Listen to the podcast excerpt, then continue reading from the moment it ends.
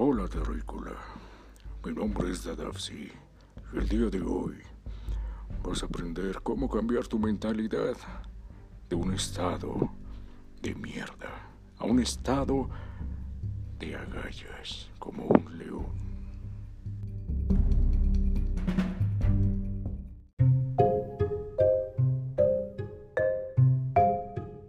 Bueno, en el podcast de hoy vamos a hablar de algo súper importante y es el tema de los objetivos, las metas, los sueños. Resulta y pasa que esta mañana la vida me acaba de dar una lección. Siempre, siempre me había enredado con la misma piedra durante muchos meses. Esa piedra era levantarme cada mañana tarde hasta que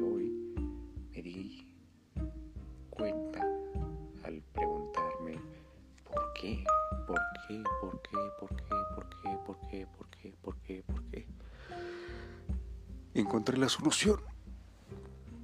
Mi mente misma me dio la solución.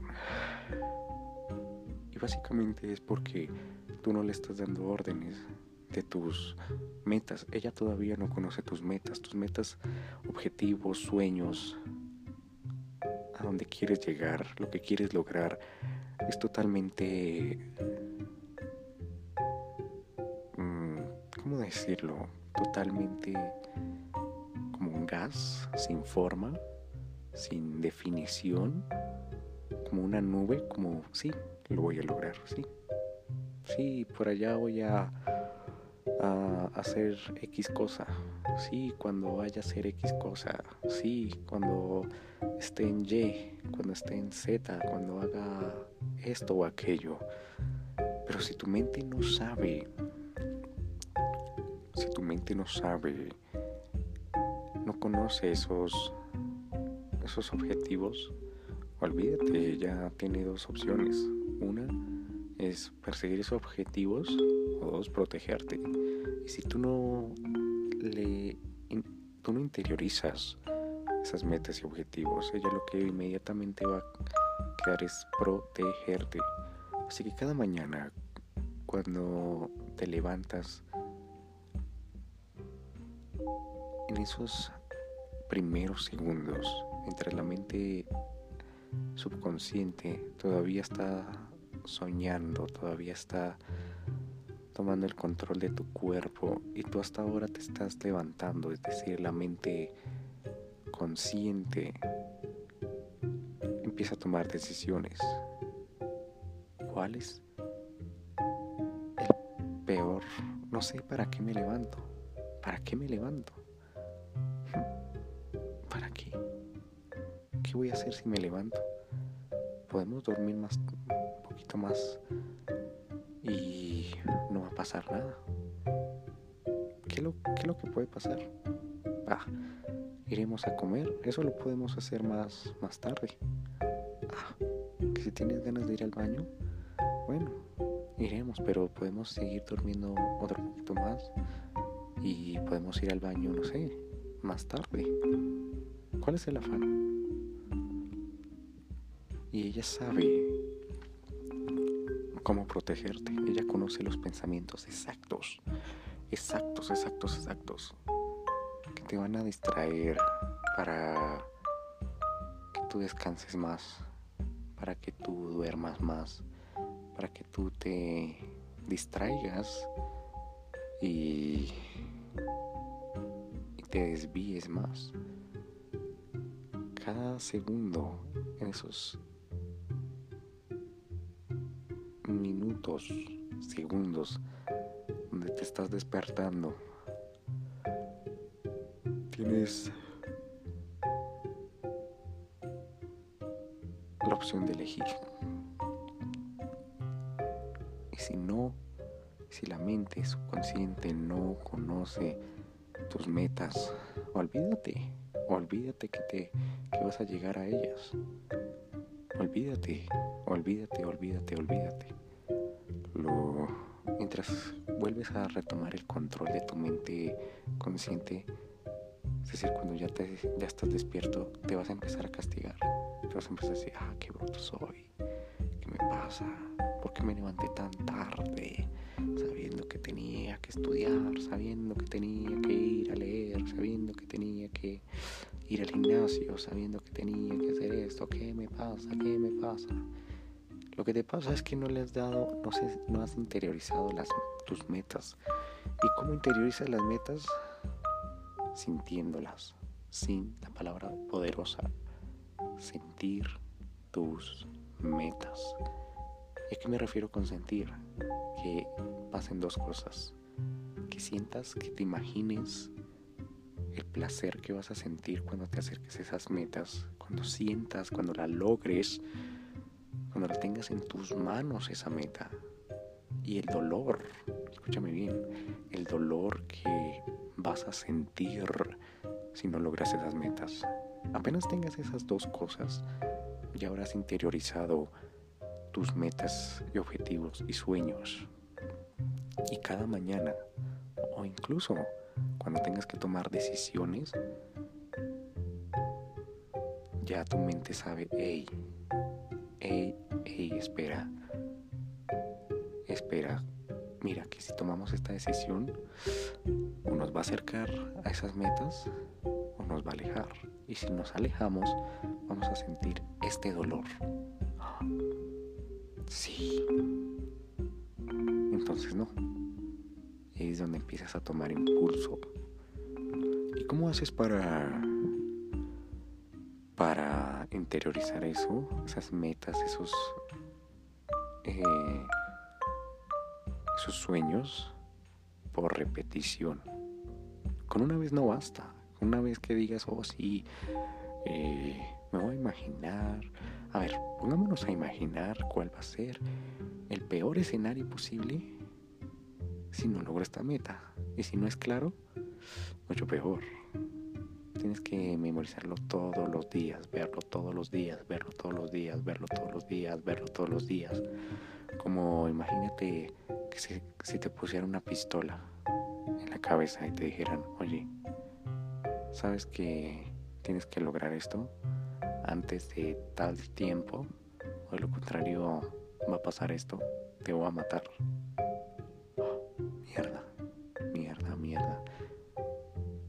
Pasa si lo logro? Mira, vas a tener mucha, mucho, mucho placer.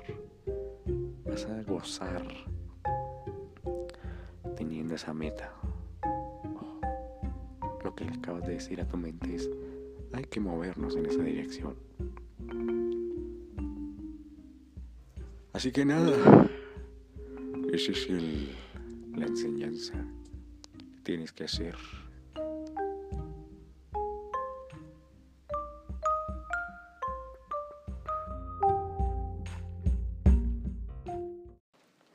Hola leyendas, el día de hoy.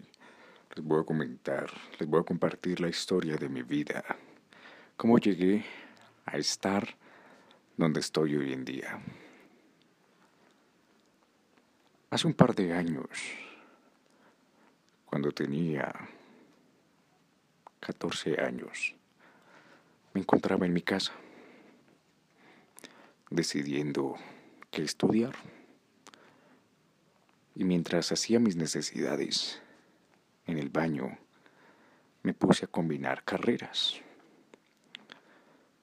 para lograr una carrera, el nombre de una carrera y poder demostrarles a mis amigos, ni siquiera mis amigos, mis compañeros,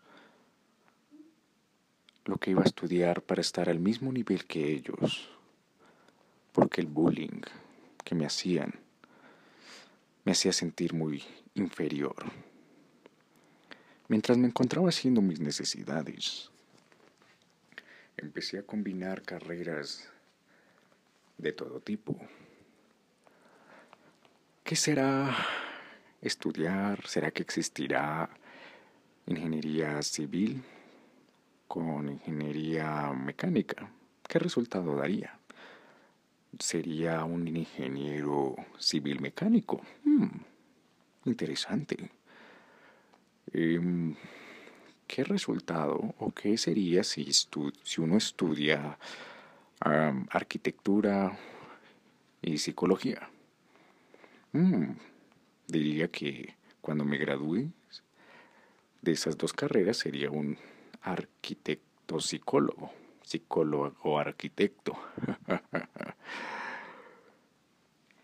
Em, y así sucesivamente, hasta llegar a un nombre que conectó conmigo. Ingeniería aeroespacial. Dije, wow, ¿será que esa carrera existirá?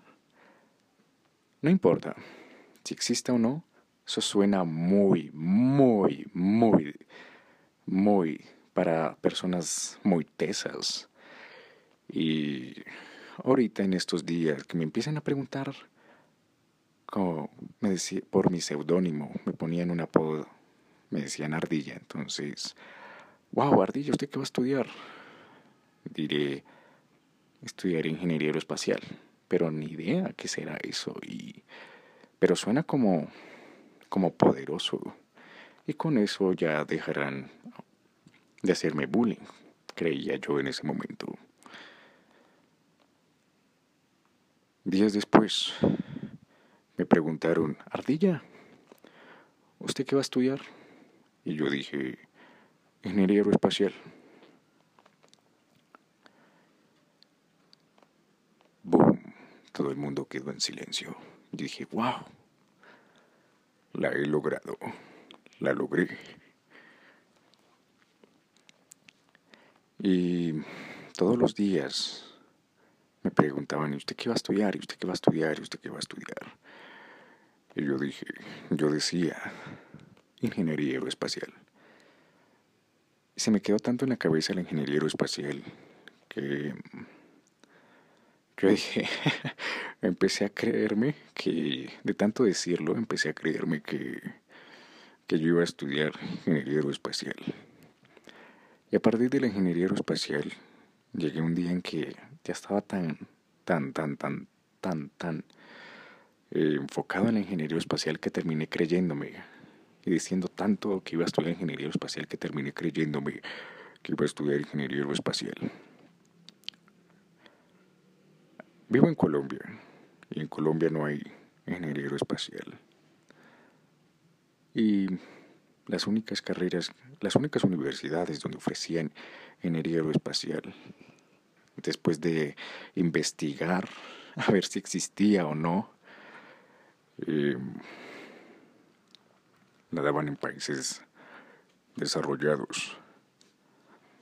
Y me daba mucho miedo, demasiado miedo irme a otro país. El idioma no tenía nada de conocimientos del inglés.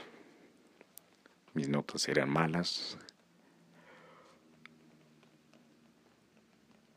Y era tímido introvertido. Así que las mejores universidades, ya de entrada, ya no pasaba sus filtros.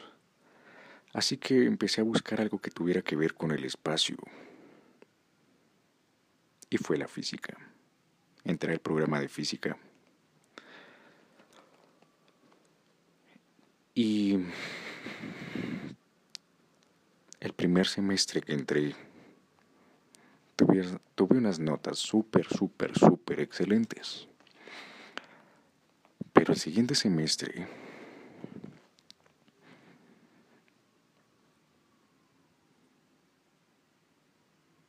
no aguanté.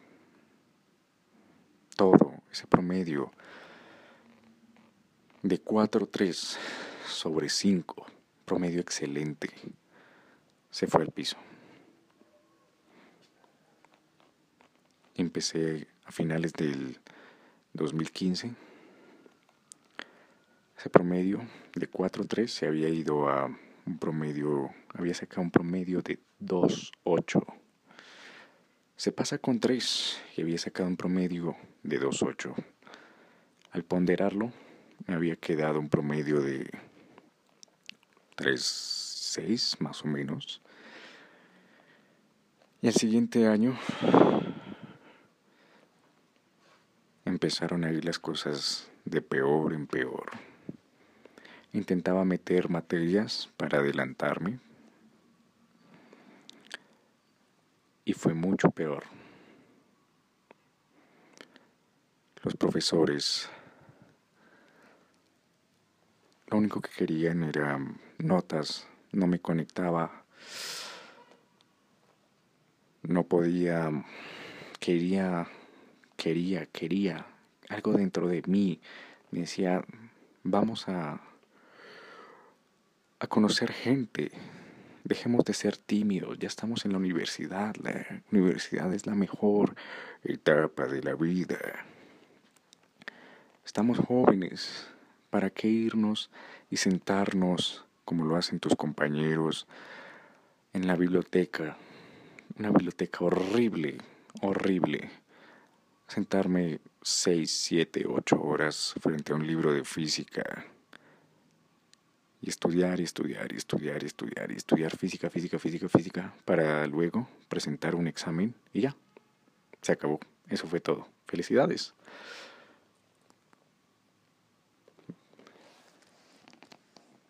Así que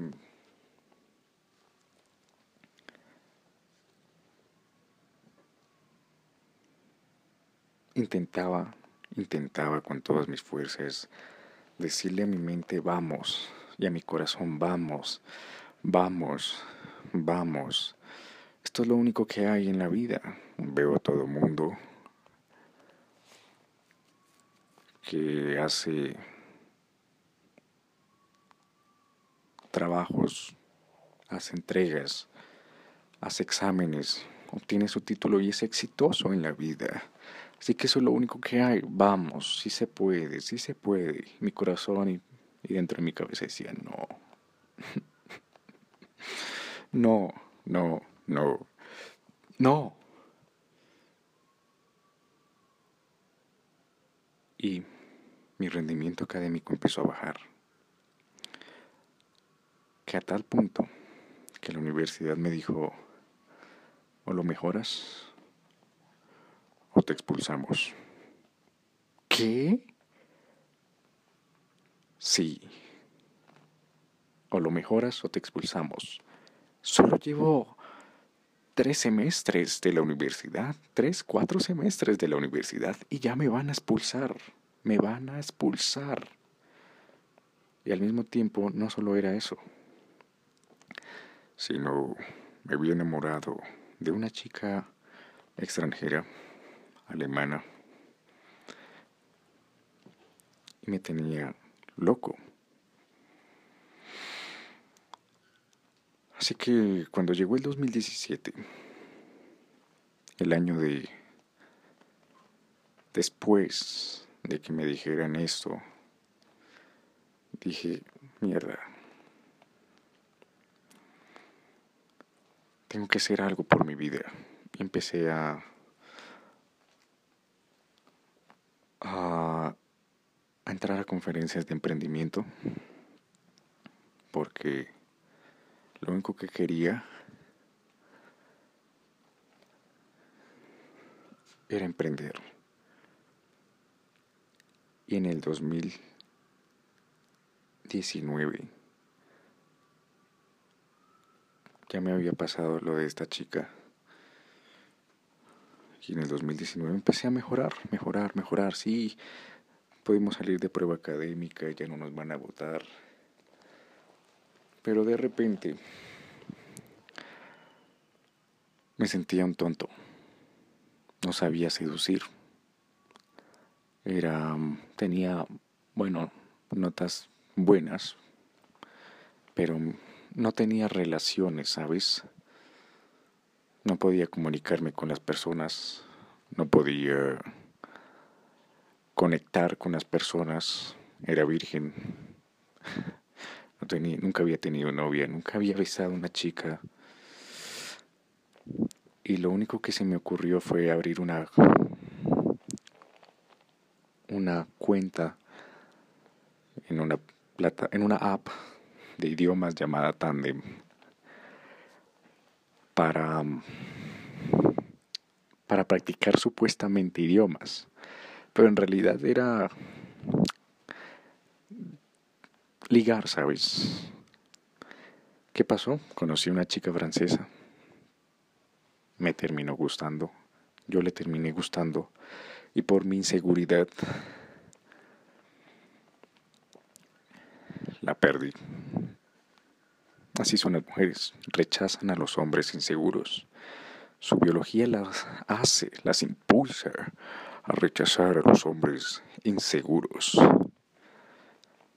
Poco tiempo después seguí con la aplicación y dije,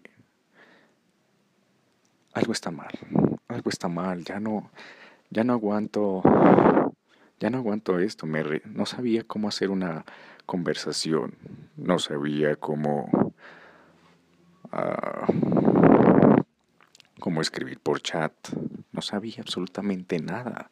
Tuve que abrir mi computadora y, buscar en Google para conversar con esta chica cómo hacer una conversación. ¡Boom!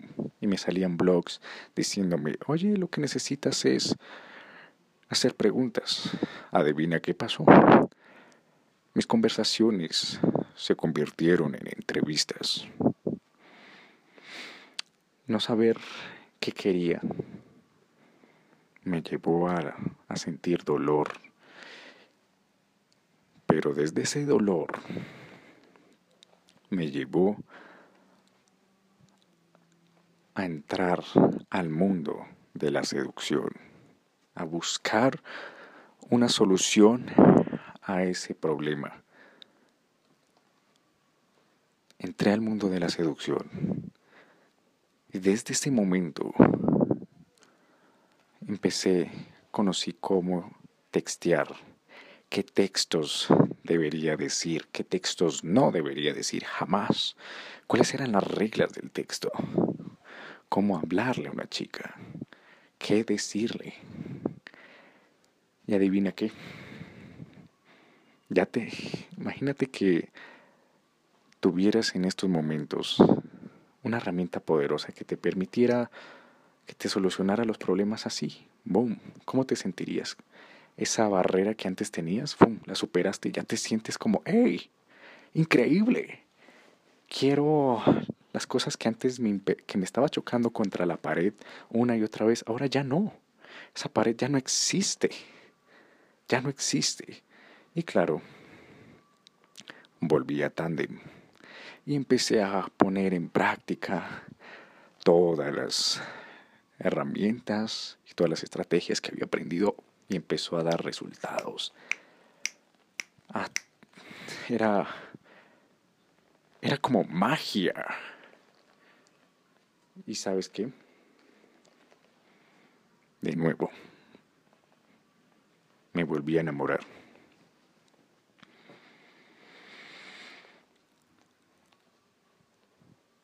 Y esta vez no era también, no era de una chica como esta chica francesa, que manteníamos conversaciones todos los días, día y noche, día y noche. Yo decía, wow, así son las mujeres. Te mantienen una conversación día y noche. Es la primera vez en mi vida que estoy teniendo una, una amiga y me gusta y no sé, no sé cómo conquistarla. ¿Será que la conquisto o no la conquisto? Oh, por Dios, es muy linda y wow, mantengo conversaciones eh, día y noche, todos los días me levanto y tengo un mensaje de ella, y yo le escribo, etcétera, etcétera.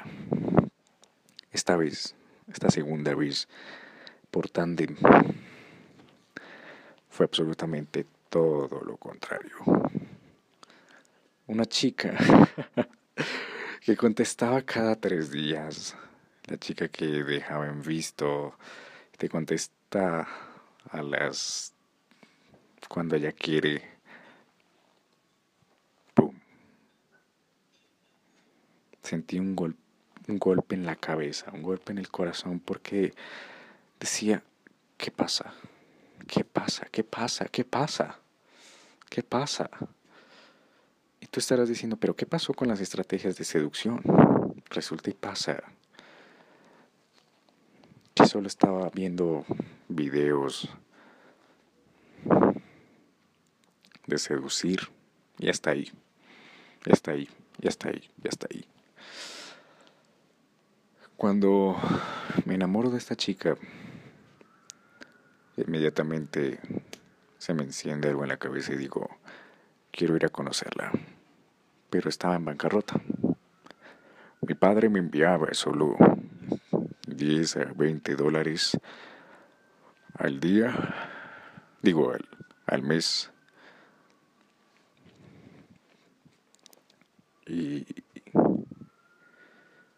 habían días en que no tenía que comer.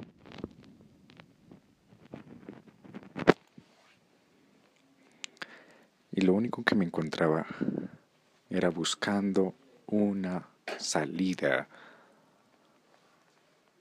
para buscar dinero e ir tras esa chica.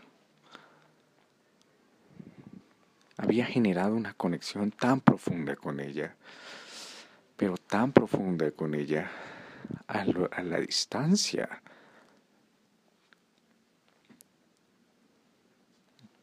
Y no sabía qué hacer. No sabía qué hacer. Lo único que quería era estar al lado de ella.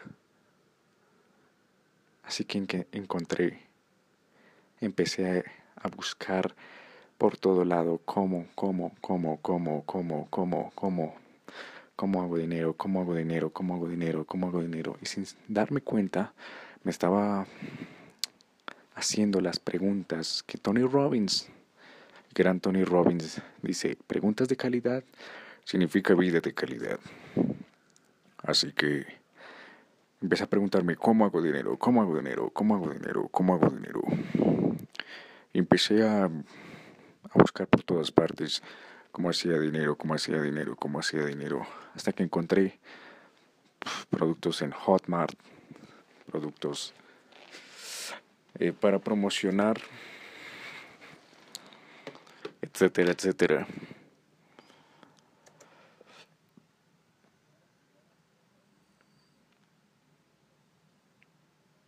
Al mismo tiempo, yo no quería salir a, buscar un empleo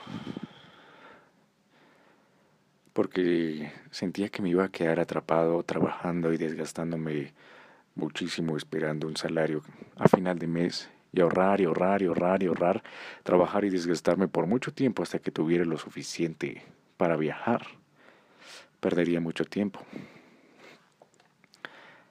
Y como te decía, conocí Hotmart, pero me gasté todo el dinero en vano, promocionando mm, productos y todo el dinero se lo regalé a Facebook.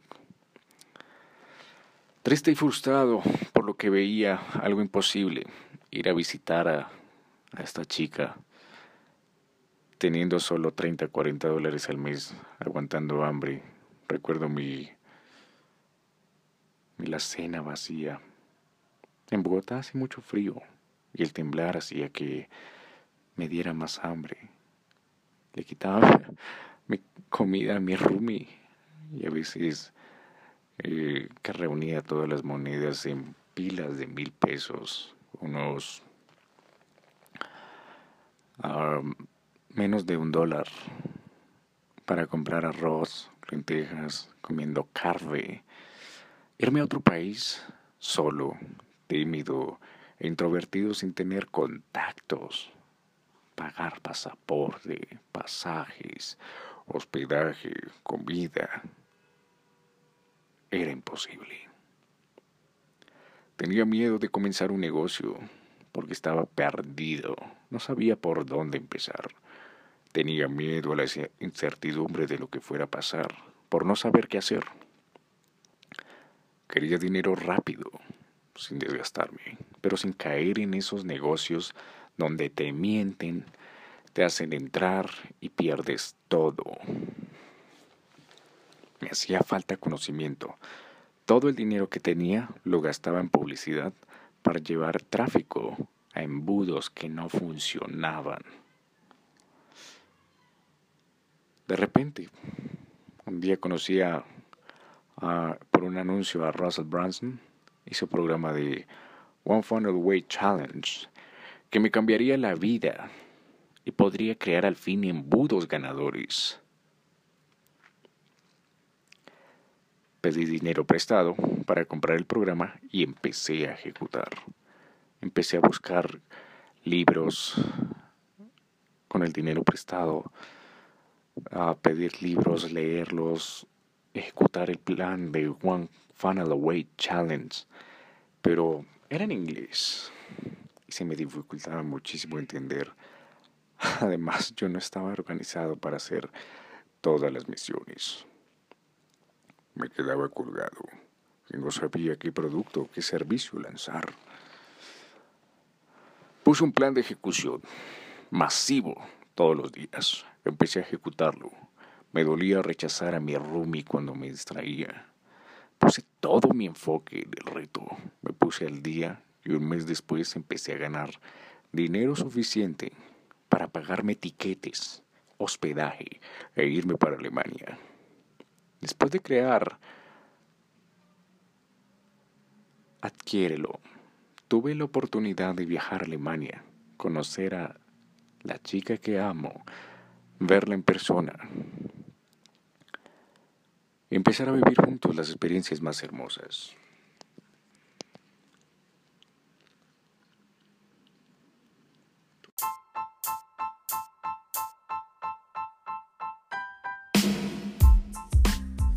Buen día, leyendas. Son las 8.40 aquí en Boca. Y el día de hoy quiero compartirles cómo salir de una crisis. Ayer me encontraba eh, totalmente agotado, totalmente estresado por cargas y cargas y cargas de trabajo. Cuando estás, llevas más de 7, 8 días haciendo lo mismo y no ves avances, y no ves avances, y tu mente empieza a decir, no, hagamos esto, tiremos la toalla, hagamos otra cosa, pero llevamos 8 días, no avanzamos. Me encontraba haciendo un embudo de ventas, mi primer, mi primer, mi segundo embudo de ventas estaba escribiendo, escribiendo, diseñando absolutamente todo, todo, todo. Y no salía nada. Y nada que avanzaba, nada que avanzaba. Y estaba durando todo el día. Desde las 9 de la mañana hasta las 12 de la noche, hasta medianoche, escribiendo, diseñando, moviendo, y no veía avances y decía, por Dios, por Dios, si no puedo avanzar, tiremos ya la toalla, llevamos, ¿cómo es posible que ya llevemos ocho días sin poder avanzar? El día de ayer aprendí una nueva cosa. Estaba a punto de tirar la toalla. A punto. Pero de repente vino a mi cabeza una frase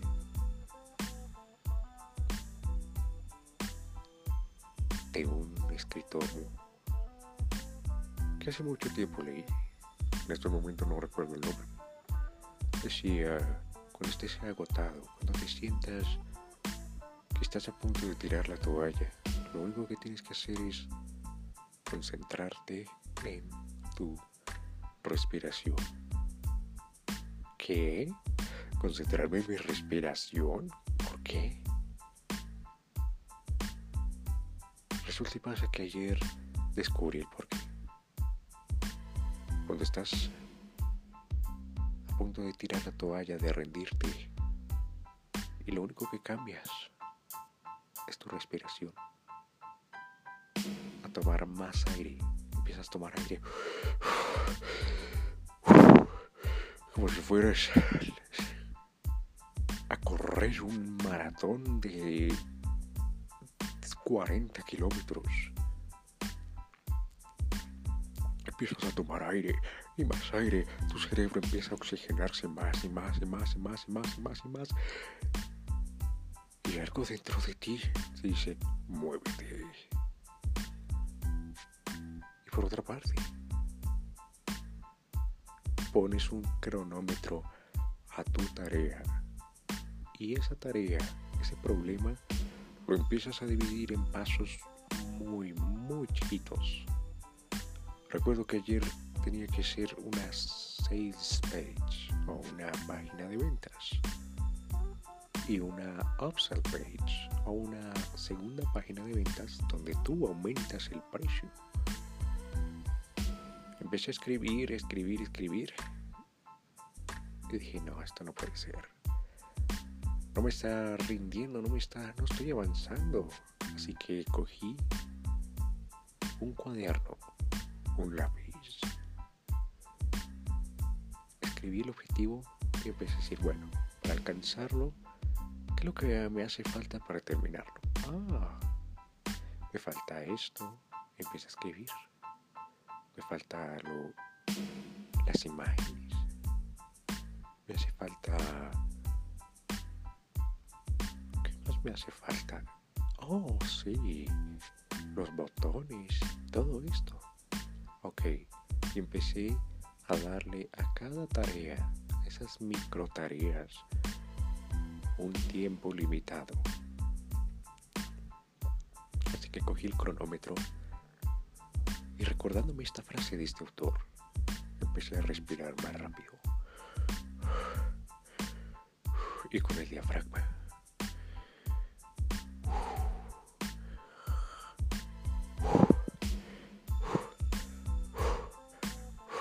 El cronómetro.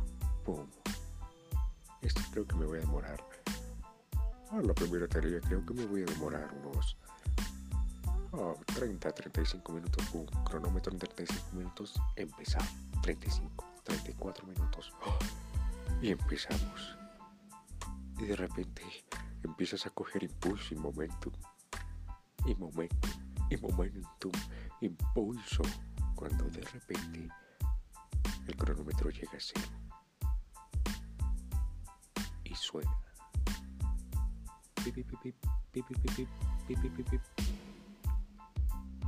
Ya has acabado la primera tarea y tu mente, algo dentro de ti te dice, wow, estoy avanzando. Ahora sigamos con la segunda tarea. Listo, descanso. Segunda tarea, lo mismo, respirar, cronómetro, en el botón de empezar. ¡Pum!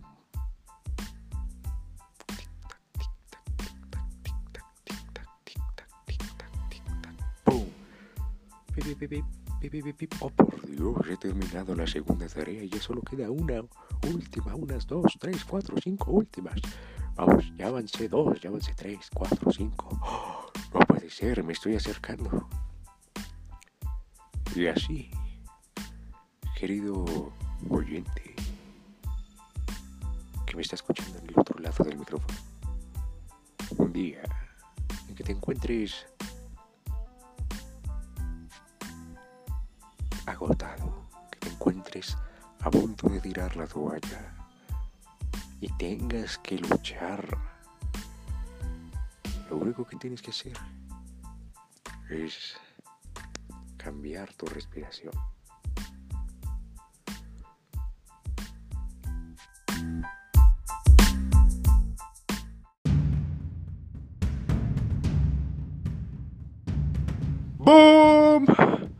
Hola leyendas, ¿cómo están el día de hoy?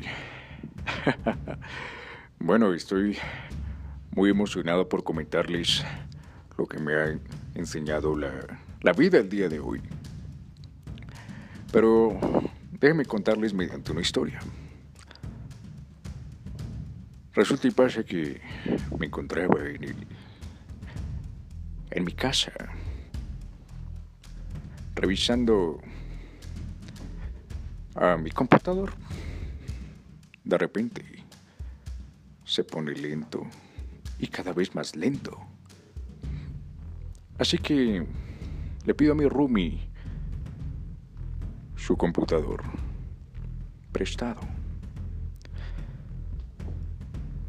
Mi roomie es una persona que en los últimos años ha sufrido de amor, le duele el corazón cuando piensa en una chica, desea tener una chica a su lado, tener novia, tener pareja, tener alguien eh, de compañía, ya sabes. Mientras revisaba el, el computador y usaba para hacer mi trabajo, terminé mi trabajo y la curiosidad me mató. De repente, digo, él tenía su Instagram abierto. Cuando miro su Instagram, cuando miro su Instagram, su Instagram,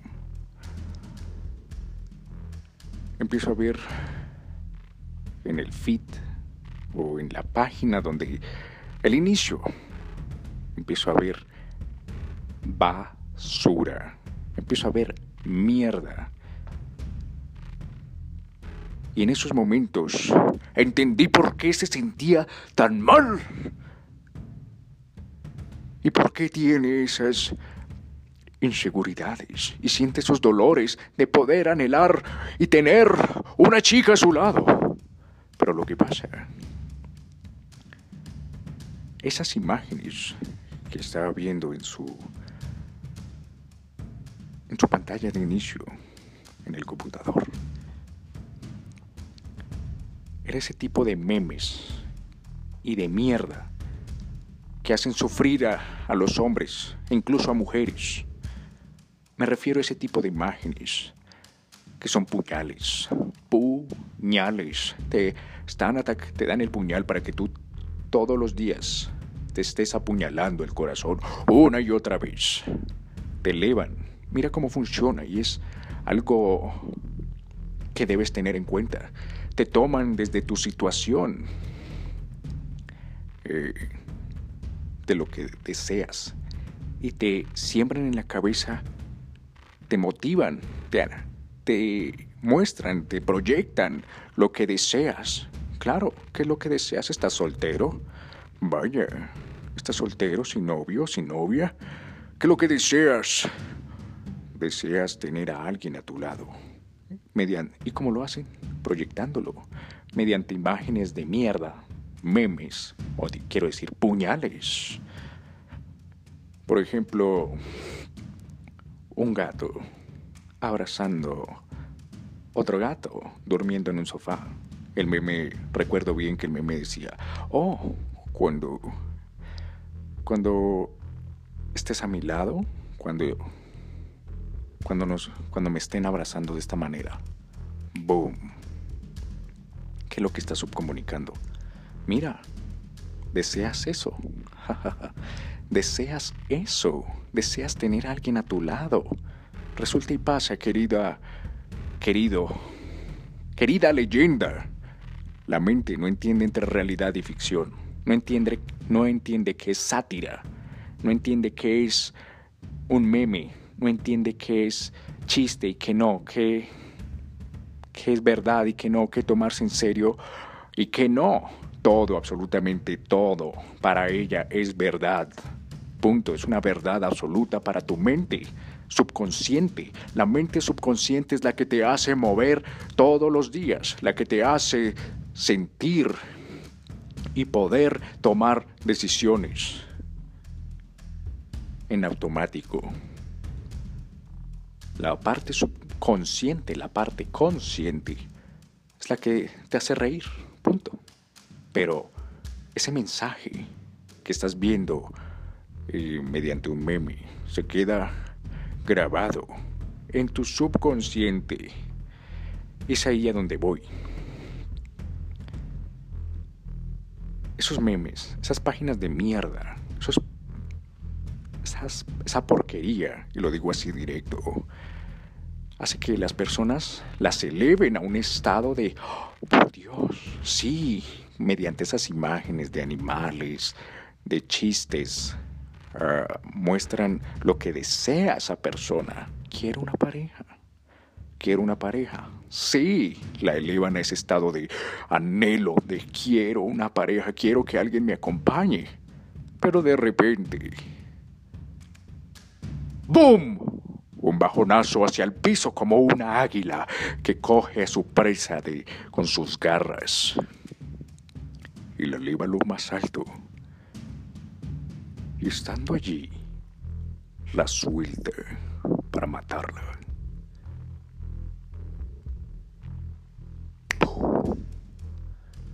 ¿Cómo le pega ese bajonazo a las personas esas páginas de mierda? De repente empiezan a publicar imágenes eh, que te hacen, que te muestran, no, el amor es horrible, el amor es una mierda, pero no te lo dicen así, directo, te lo dicen mediante la subcomunicación del mensaje. Te pongo un ejemplo. Aparece un niño en la primera escena con unas flores. Un niño de colegio con su uniforme. En la segunda escena aparece el chico frente a la chica que le gusta. Y la tercera escena, ese chico tiene flores en la cara. La chica ha cogido las flores y se las ha tirado en la cara. Y no sé, el meme dice, como cuando X cosa, como cuando te tira, cuando intentas ser bueno en el amor, como cuando intentas ser bueno con una chica, boom, eh, tú en el amor, pa, o tú con las mujeres, pa, o diferentes tipos de memes, ¿sabes? Eh, no sé, se me ocurre también otro ejemplo, eh, una caricatura que va montando bicicleta y le pone un palo a la rueda de adelante. Y dice, tú en el amor. Como cuando le hablas a una chica, ¡pum! Etcétera, etcétera, etcétera. Todo ese tipo de imágenes. ¿Qué es lo que te va a causar? Sí, jajaja, risa pero tu mente subconsciente a ella no le da risa. A ella va a decir, wow, si ellos me lo están diciendo, es porque es verdad. El amor es una mierda. Voy a fracasar en el amor. Voy a ser un tonto, un fracasado, un perdedor en el amor. Así que, primero, te elevan a un estado de sí, mira, desea, desea, desea a esa chica. Pero luego, mediante otras páginas de mierda, otros memes, otras imágenes, te subcomunican diciéndote, ¿sabes qué? El amor es una mierda.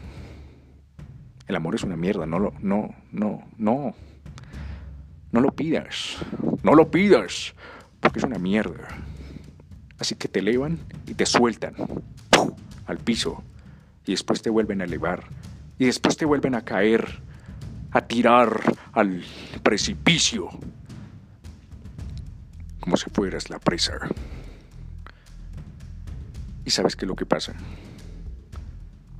Cuando deseas algo y te lo quitan, y vuelves a desear algo y te lo quitan, tu mente te va a decir, eres un idiota, te vas a sentir, te vas a sentir con dolor, con dolor.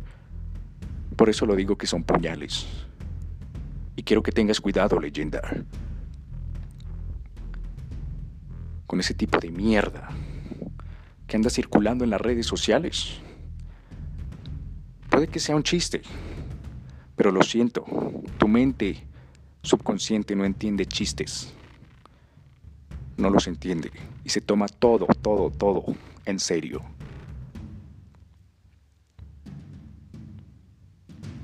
¿Y sabes otra cosa? Que se me pasó por alto. ese, ese constante em, impacto en tu cabeza de elevarte a un estado de desear algo, quitártelo, desear, desearte algo, quitártelo, desearte algo, quitártelo, desearte algo, quitártelo. Te va a hacer sentir ansiedad, te va a hacer sentir tristeza. Y dime una cosa, ¿te gusta que tus días estén pasando tristes? Porque tu mente está diciendo, oh, mira, es que no estás al lado de, de una chica, o no estás al lado del amor de tu vida. Bueno, está bien, vamos a buscar el amor de tu vida, pero de repente tu subconsciente te dice, oye, espera, sin que tú te des cuenta. Si tú buscas el amor, yo tengo patrones que vi en toda esa basura de memes que me va a pasar dolor. El amor es un fracaso. El amor es malo. El amor, soy un fracasado. Mira, lo dijeron estas imágenes cuando eh, eh, este chico puso, qué sé yo, iba montando bicicleta y le puso el palo en la llanta delantera. Y se enredó y se cayó. Así soy. Así eso va a pasar en el amor. Porque esa imagen me lo mostró no lo hagas, no lo hagas. Pero, y tu otra parte va a decir, pero es que yo quiero estar con alguien, yo deseo estar con alguien. Pero esa mente te va a decir, no, no lo hagas. Y vas a estar pasando de un lado al otro, de un lado al otro, de un lado al otro. Y eso te va a hacer sentir triste, agotado. Y te está dañando la vida. Así que leyenda, tú me estás escuchando al otro lado del micrófono. Ten cuidado con lo que miras, con lo que sigues y con lo que observas.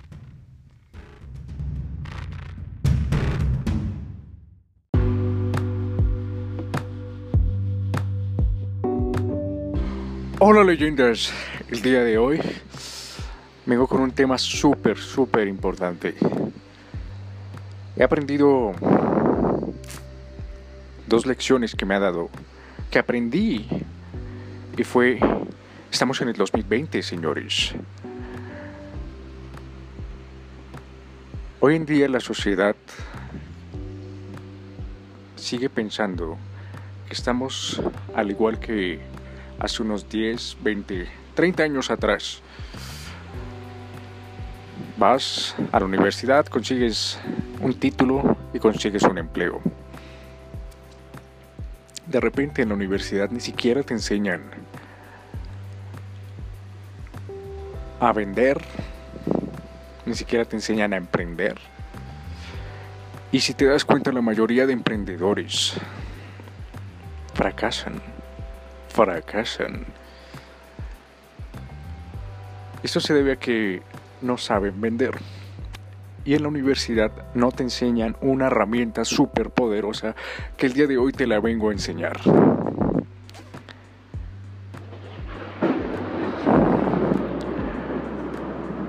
Sí, así es. Un funnel. Acaba de caer un rayo. Eh, como unos dos kilómetros de aquí. Acaba de pegar un lamparazo. Apenas dije eh, que les venía a comentar este secreto. Señores, estoy hablando de un funnel, un embudo de ventas. Muchas escuelas de negocio te dicen, te hablan muy general del embudo. Pero fíjate una cosa el embudo te va a permitir avanzar tu negocio a otro nivel. Si no tienes dinero, el, embudo cambiará tu vida. ¿Y qué es un embudo? Un embudo de ventas, para que no sepas, por si no sabes, es una herramienta que te permite tener ventas en automático. Un embudo, muchas personas lo ven como una página web y eso no es un embudo. Un embudo es cuando sacas personas de...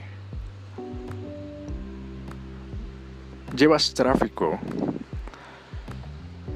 o personas desde un desde una red social desde, desde donde están aglomerados. Me disculpo con ustedes, estoy súper, súper, súper afanado porque estoy a punto de crear algo magnífico.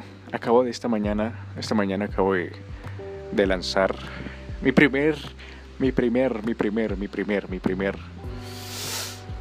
mi primer lanzamiento de un embudo de ventas. Y por eso me quedé trasnochando todo, toda la noche, seguí derecho y, estoy un poco lento en, en la forma de hablar. Pero en lo que veníamos era el embudo, te lo explico, te lo resumo así nomás. El embudo son es un vendedor. Yo diría que es un vendedor, el mejor vendedor que tengas en tu emprendimiento, en tu empresa, y esté vendiendo 24/7. ¿Por qué se llama un embudo? Porque lo que hace es filtrar, filtrar, filtrar, filtrar. Llamas a personas, atraes personas a tu negocio y lo que hace el embudo es, ok, esas personas cuáles van a ser los clientes potenciales. Boom, cuáles personas no funcionan. El embudo ventas hoy en día te permite llegar más lejos porque gracias al embudo el negocio avanza, consigue sus propios recursos y después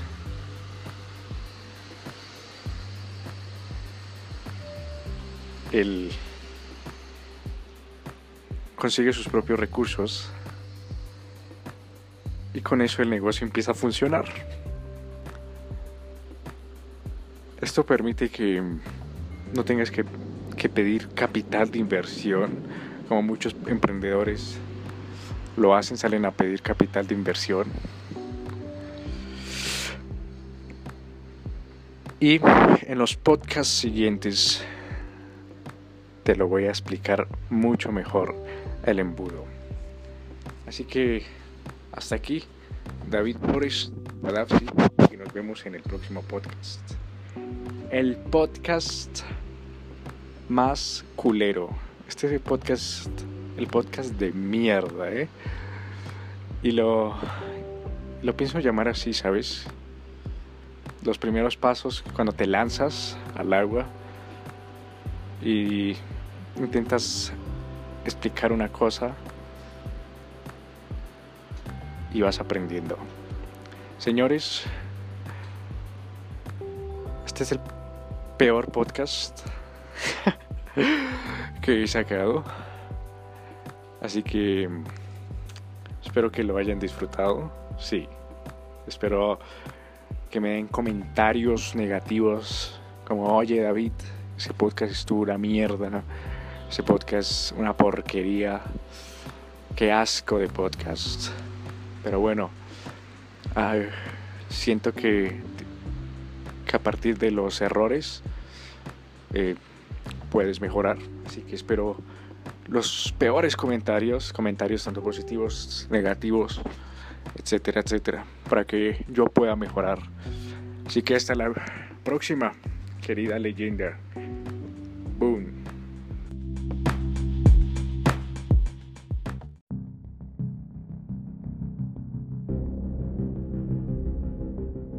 ¡Boom! Hola leyendas. El día de hoy es un día muy especial porque van a cambiar, con unas, con unas simples palabras, van a cambiar su perspectiva de la vida. Pero antes de comentarles cuáles son esas palabras, déjenme decirles o déjenme contarles una, la historia de cómo llegué a, a descubrir esas palabras. Esta mañana me encontraba leyendo un libro que se lo recomiendo muchísimo se llama el efecto compuesto. de, de este señor Darren... Mm, mierda, se me va el apellido. Darren... El caso. Me encontraba leyendo el libro de El efecto compuesto. Y mientras tomé mi pausa, me levanté y en el libro decía que cada maldita lección que tomes en la vida difiere en un grado. Y un grado que te desvíes, te vas a desviar totalmente en el futuro. Todas las elecciones que tomes en cada, en cada segundo, cada minuto, afectarán tu vida, impactarán tu vida enormemente en un mes, dos meses, un año, dos, cinco años. Entonces, mientras me dirigía a la cocina,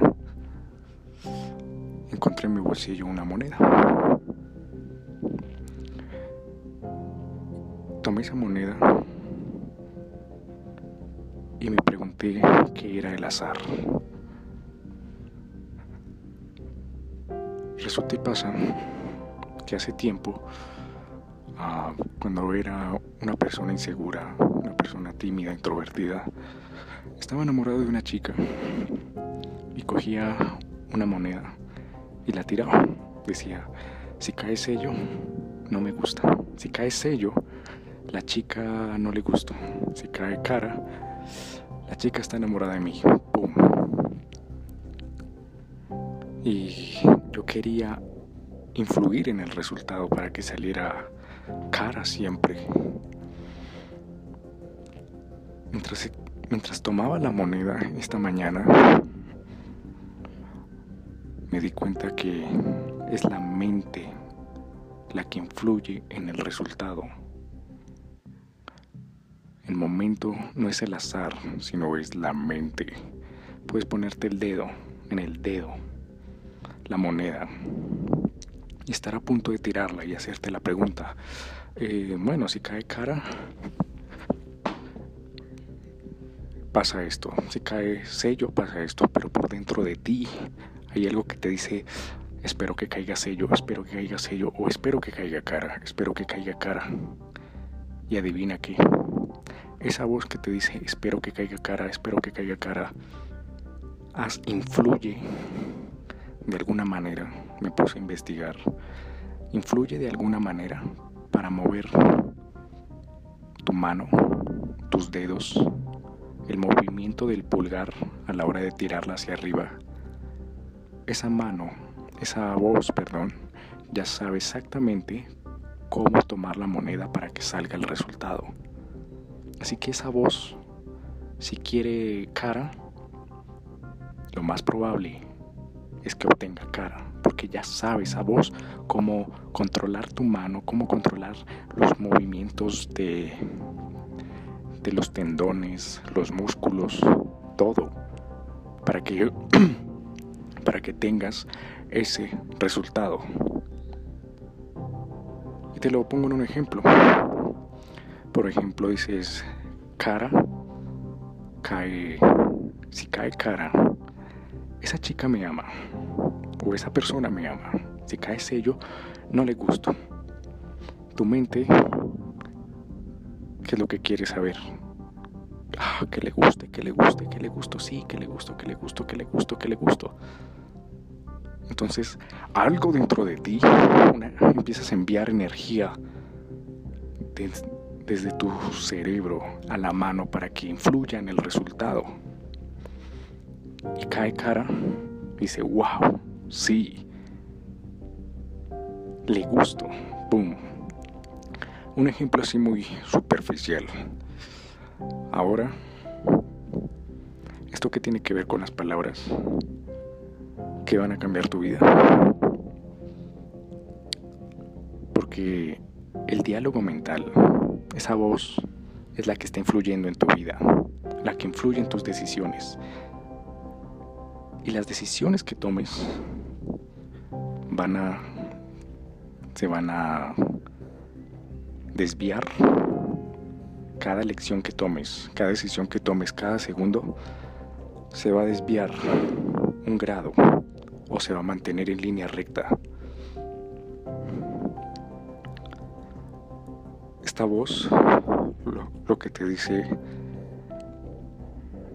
es yo sé que X cosa. Yo sé que X cosa.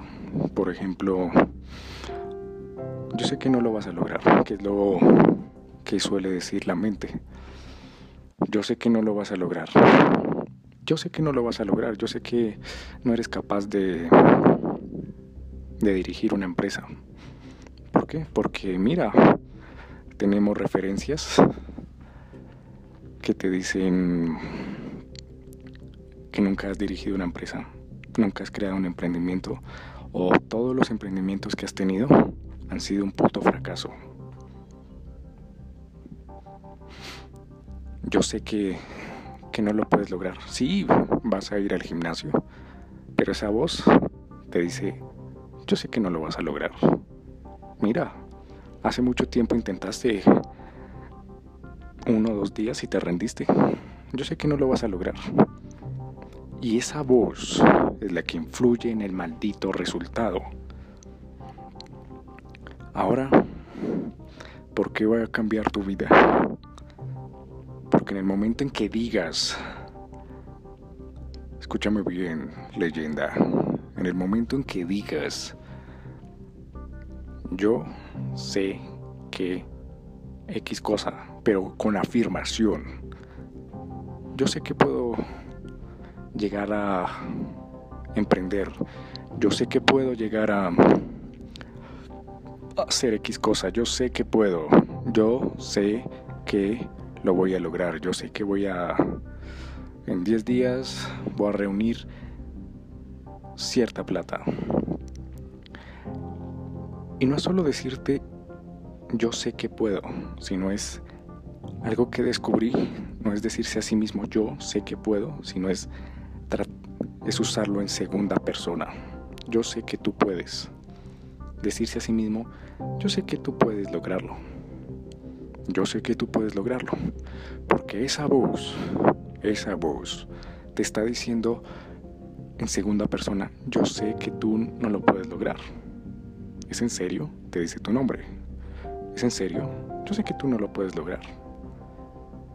Yo, sé que tú no, no lo vas a, a conseguir hagas lo que hagas, yo sé que tú no lo vas a conseguir. Y esa maldita voz influye en tu puto resultado.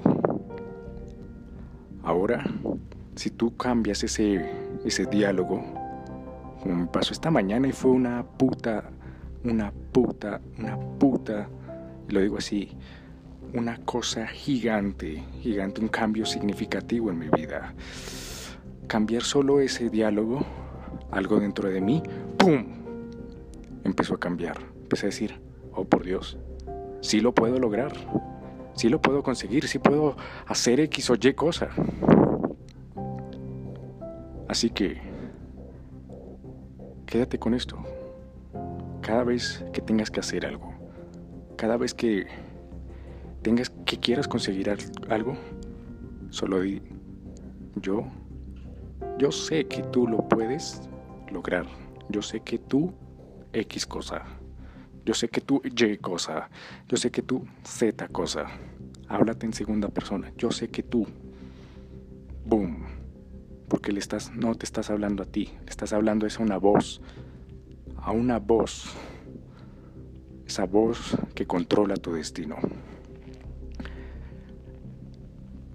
Leyendas, espero que este podcast les haya dado algo de valor en sus vidas. Recuerden que estoy en el camino hacia la riqueza Y si te ayudó en algo, no olvides suscribirte, compartirlo con esa persona que de verdad necesita escuchar eso. Y nos vemos hasta la próxima. Saludos.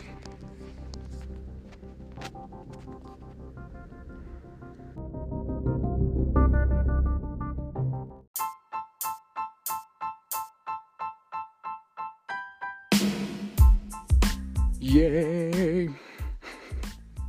Hola leyendas. El día de hoy les quiero compartir en el podcast de hoy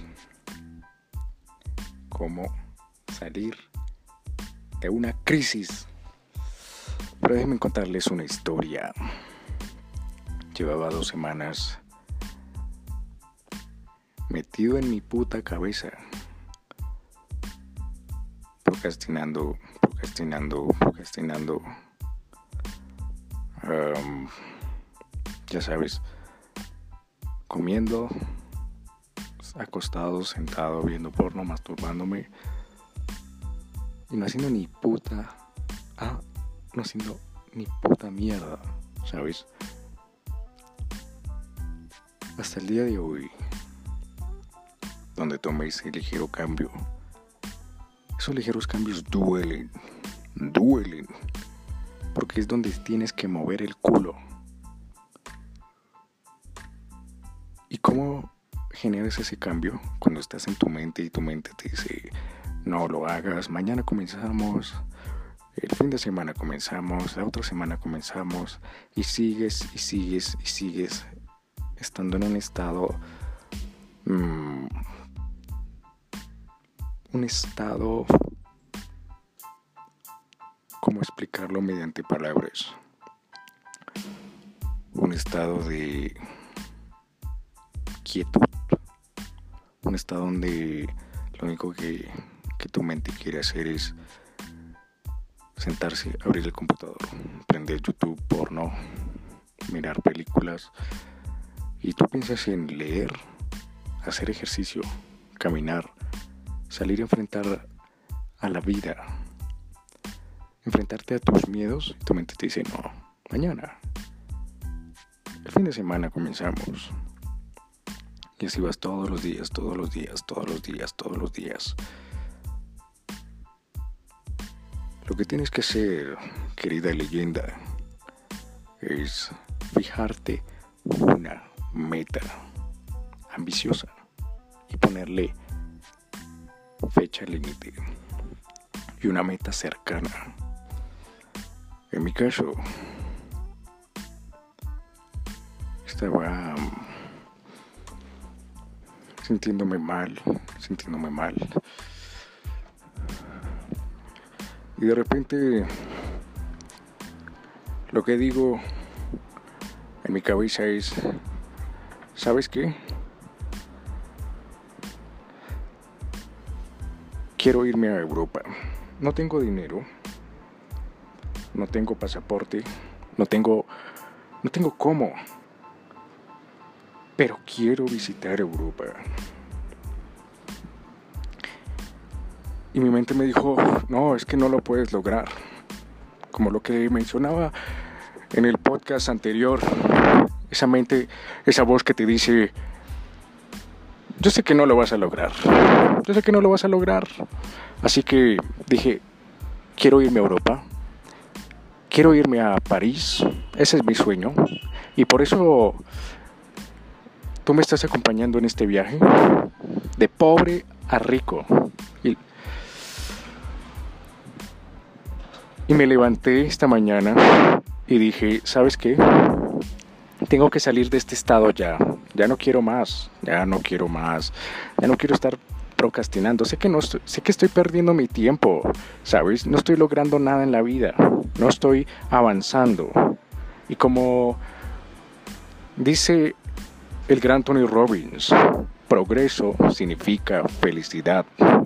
No estaba progresando en nada, no estaba leyendo, no estaba caminando, estaba todo el maldito día viendo mi computador, YouTube, videos pendejos y de repente ver porno, masturbarme, comer, cagar, acostarme tardísimo y el otro día acostarme tipo 2, 3 de la mañana y y el mismo día levantarme tipo 10, 11 de la mañana y decir, oh por Dios, oh, tengo que volver a hacer, pero ¿qué hacemos? ¿Qué hacemos? ¿Qué hacemos? No sé qué hacer. Y la misma rutina, todos los días. Así que dije, ya no más.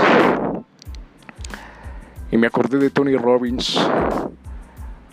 Cogí mi libro de Despertando al Gigante Interior, que se los recomiendo muchísimo.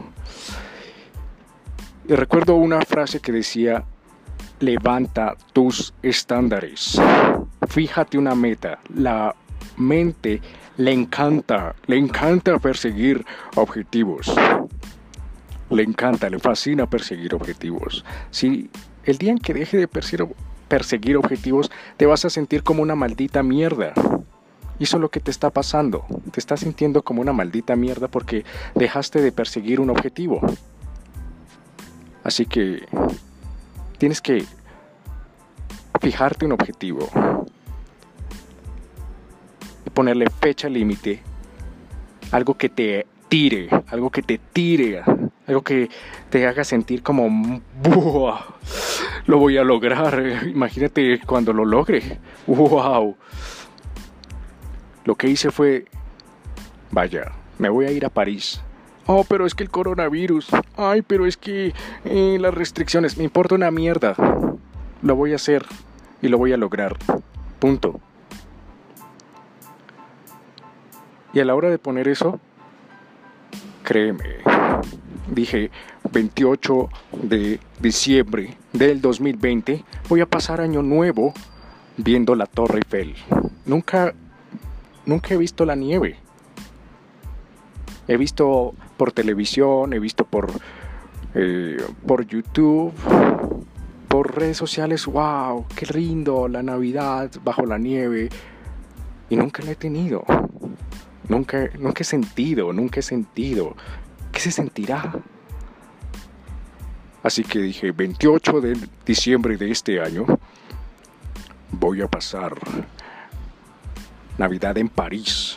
Cueste lo que cueste, cueste lo que cueste. ¿Y sabes qué pasa? Que dentro de, te lo comento, dentro de ti empiezan a hacer una maldita fuerza interior, empieza a derretirse, a derretirse como el chocolate bajo el sol, a derretirse toda esa porquería que estaba en tu cabeza de, oye, y si nos levantamos más tarde, si nos acostamos más tarde, y si miramos porno, y si miramos este video, y si miramos esto, ay no leamos, ay no, qué pereza, ay no. Después, inmediatamente, ¡pum! Tu mente empieza a activarse como si fueran unos engranajes llenos de telaraña y empiezan a moverse. Una poderosa máquina empieza a moverse dentro de ti y a decirte, vamos detrás de eso, vamos detrás de eso y te hace mover, te hace mover.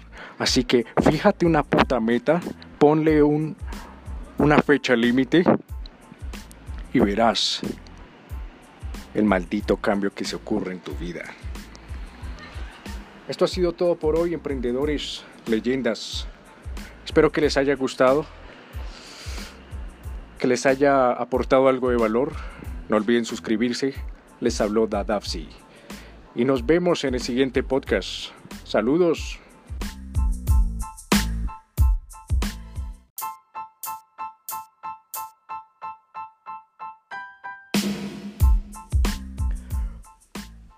Boom. Hola leyendas. En el podcast de hoy Vamos a hablar sobre las excusas y cómo estas excusas están impidiendo que tengas la vida que deseas. Hace tiempo fue una lección que me dio un mentor. Él me dijo que las excusas eran la forma que los pobres escribían su destino. Era la pluma con la que los pobres escribían el destino. ¿Y por qué las excusas te impiden tener la vida que deseas? Por el simple hecho de que no avanzas, no actúas en lo que en lo que debes hacer.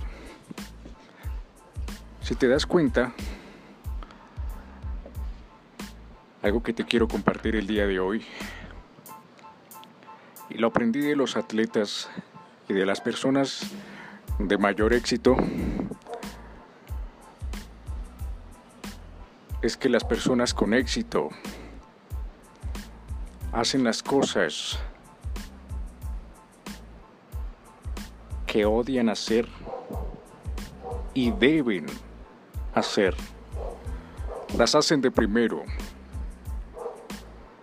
No se dejan llevar por las excusas.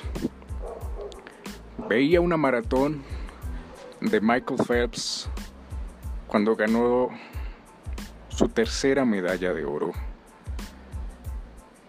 Y en la entrevista le decían ¿Cómo es posible que, que eres, pareces de otro planeta, Michael?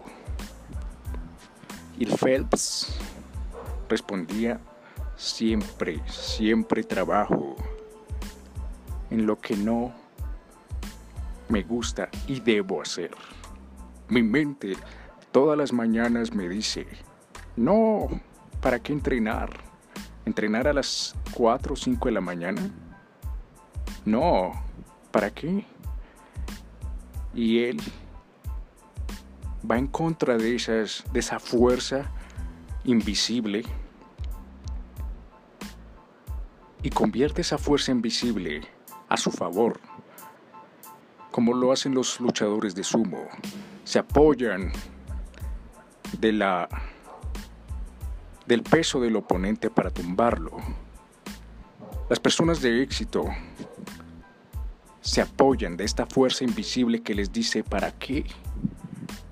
Y a la hora de ir en contra de esta fuerza, adquieren momentum y llegan donde las personas no logran llegar y por eso son tan pocas. El día de hoy, el día estaba oscuro lloviznando. Es domingo. Veía por la ventana de, de mi apartamento todos los edificios alrededor mío. Veía todos las, los balcones, los cuartos, las habitaciones, con un televisor encendido. Y tenía que salir a la calle a enfrentarme al miedo, a salir a jugar day game.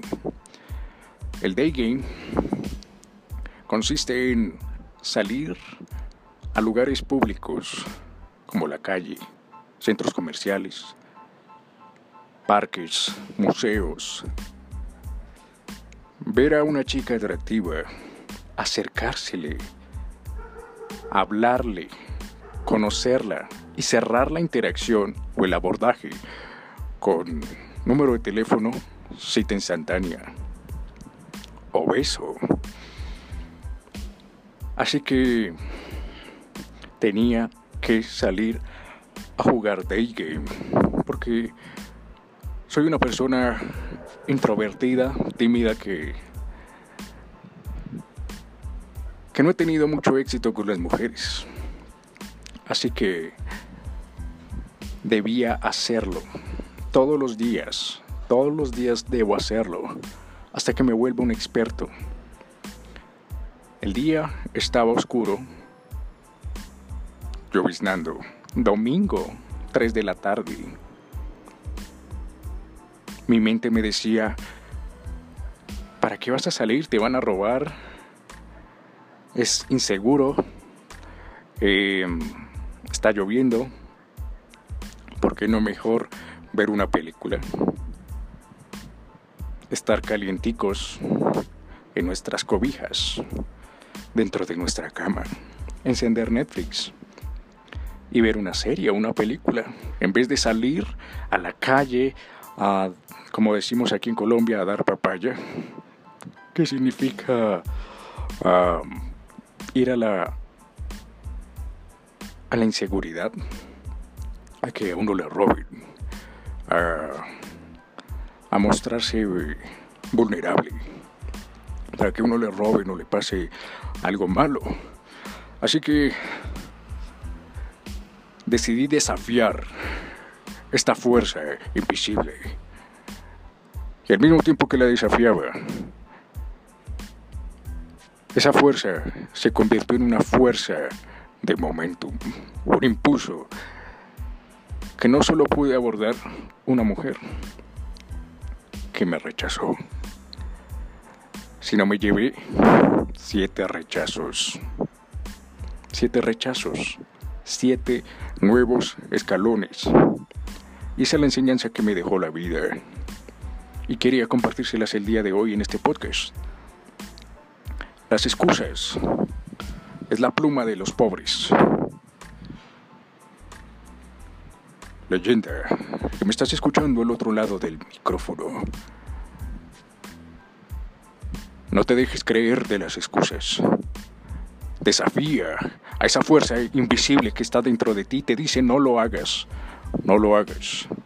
Pero sabes que debes hacerlo. Hazlo hazlo y verás cómo esos pequeños pasos que estás dando en contra de esa fuerza invisible se empiezan a convertir en una fuerza impulsora. Así que espero que esto te haya aportado un granito de arena en tu vida. Recuerda que soy Dadapsi y este es el podcast del camino hacia la riqueza. Soy un estudiante de 21, 22 años. No tengo dinero, pero eso no es excusas. Estoy en camino hacia la riqueza y me he comprometido frente a ustedes a lograrlo. Y en, en este podcast, en estos podcasts, les estoy comentando todo lo que voy viviendo. Así que fue un placer haberlos escuchado. Desde el otro lado del micrófono sé que me los puedo, ¿cómo decirlo? Sentir eh, en algún lugar del mundo. Así que fue un placer y nos vemos en el siguiente podcast, leyenda. Un placer.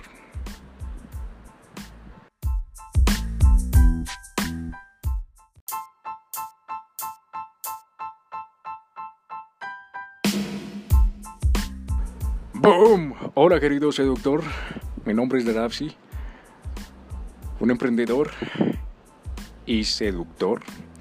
El día de hoy quiero compartirte un tip que muchos hombres no conocen y esto me lo enseñó un fracaso que tuve en la vida y es cómo recuperar a una mujer. Fíjate, muchos hombres creen que recuperar a una mujer consiste en brujería, en hechicería, en toda esa mierda.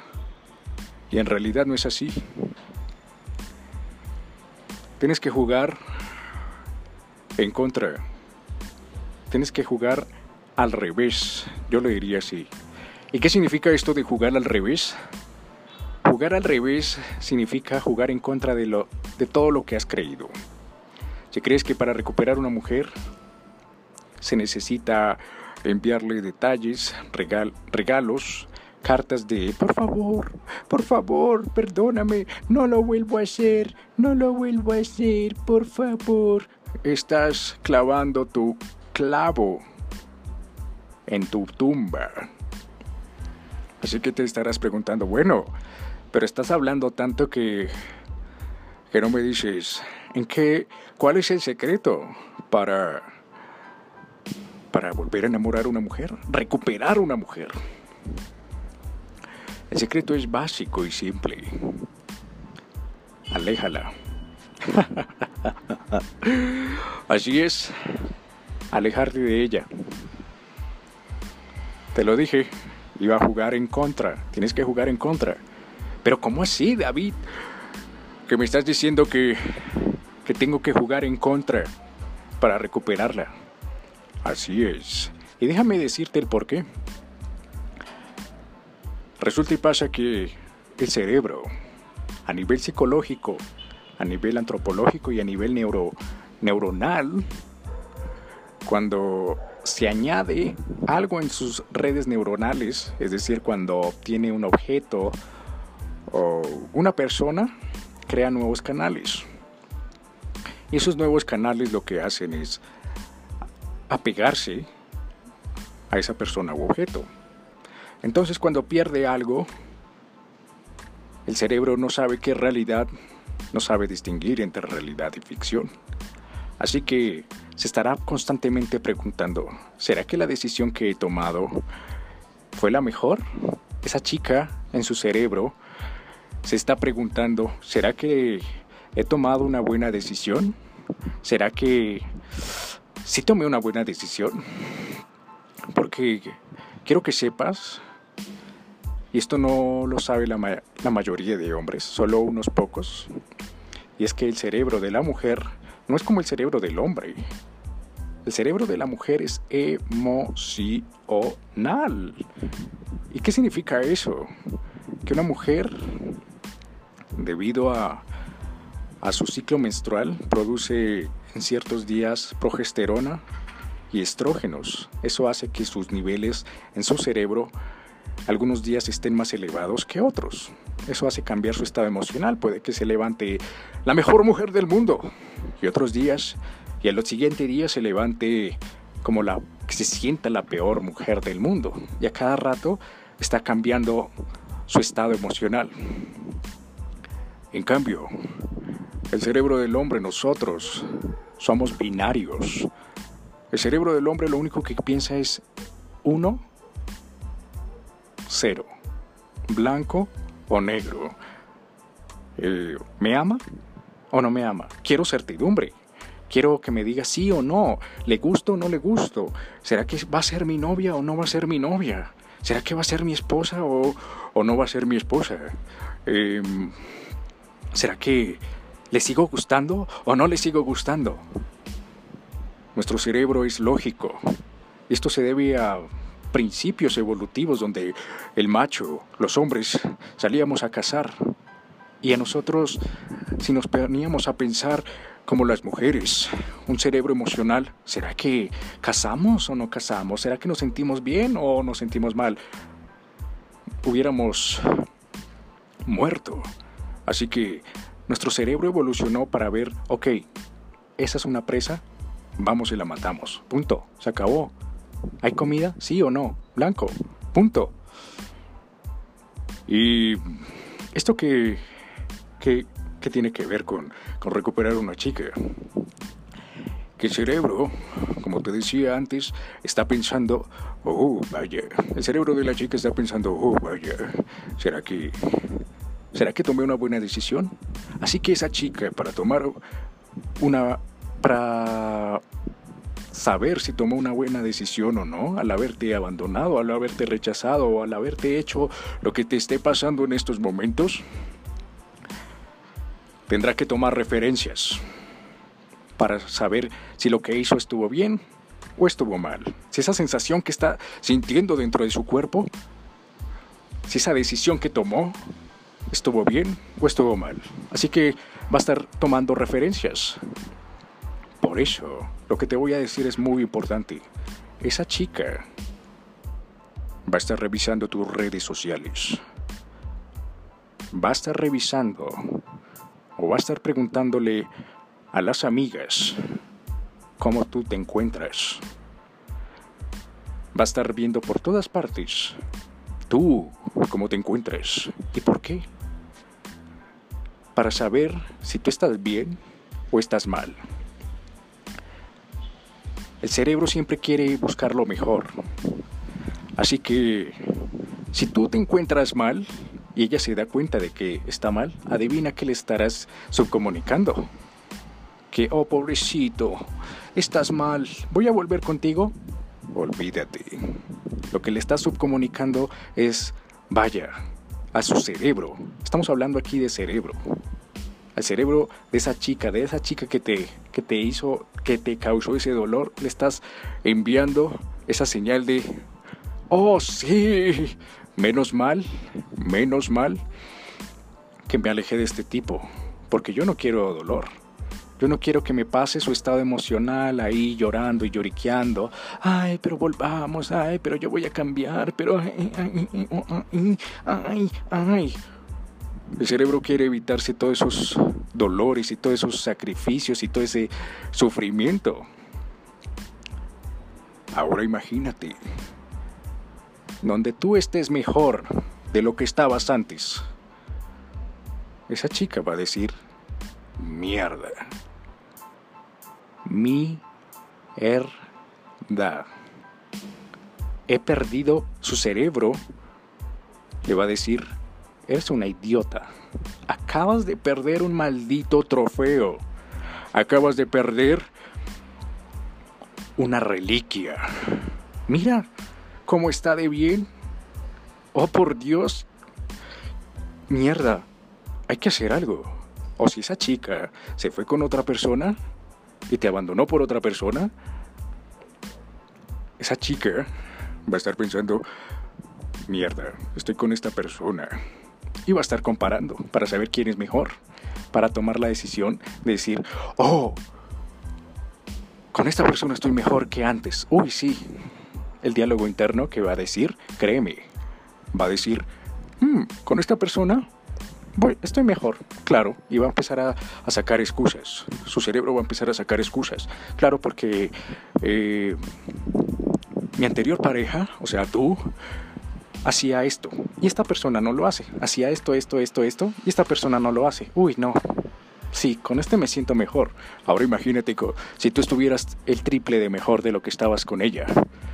O sea, pues, esa chica va a decir, mierda, el chico con el que estoy ahorita no es como el mi ex que está tres veces mejor. Jueputa, jueputa. Y ahí es donde viene la cacería. Y por eso es que los ex que vuelven es porque uno de los dos está mejor que antes y si es la chica que, te, que le rompió al hombre y el hombre ahora está mejor de lo que estaba antes, déjame decirte leyenda, seductor, la chica va a perder el culo por querer volver contigo. Así que si en estos momentos te encuentras mal, es hora de empezar a volverte mejor. Empieza, no sé, ir al gimnasio. ¿Por qué? Empieza a hacer ejercicio. ¿Por qué? Porque a la hora de moverte, genera en tu cerebro, y te, y te estoy hablando desde principios neurológicos, a la hora de moverte, a la hora que tu cuerpo, tu fisiología cambia, tu estado mental cambia. A la hora que te mueves, haces ejercicio, llega más oxígeno a tu cabeza, y lo que te permite pensar y mantenerte en forma y ahora ya empieza a generarse un efecto secundario. Imagínate donde estés más en forma, más musculoso, pues vas a traer más chicas. Y a la hora que traigas más chicas, se genera una cadena. Atraes más chicas esa chica que te está viendo, que te está buscando, aunque no lo creas, va a decir, puta, está trayendo más chicas y se está yendo con mejores chicas. Empiezas a mejorar tu estado mental, tu estado físico. Y créeme, esa chica va a perder el culo por querer volver contigo. Ahora, si tú te quedas ahí acostado, llorando, yéndote a un bar a llenar ese vacío con licor para dañar tu cuerpo, para comer helado frente al eh, al televisor llorando y llorando y llorando, lo que te estás dando es un maldito clavo en la maldita tumba. Quedarte estancado, lo que va a pasar es que tu mente se va a quedar pensando en, oh, en la única cosa que mantiene en la cabeza, ¿Y cuál es la única cosa que mantiene en la cabeza? Quiero volver con ella, quiero volver con ella, quiero volver con ella. Se va a quedar ahí, estancada, como los psicólogos lo llaman, rumiar.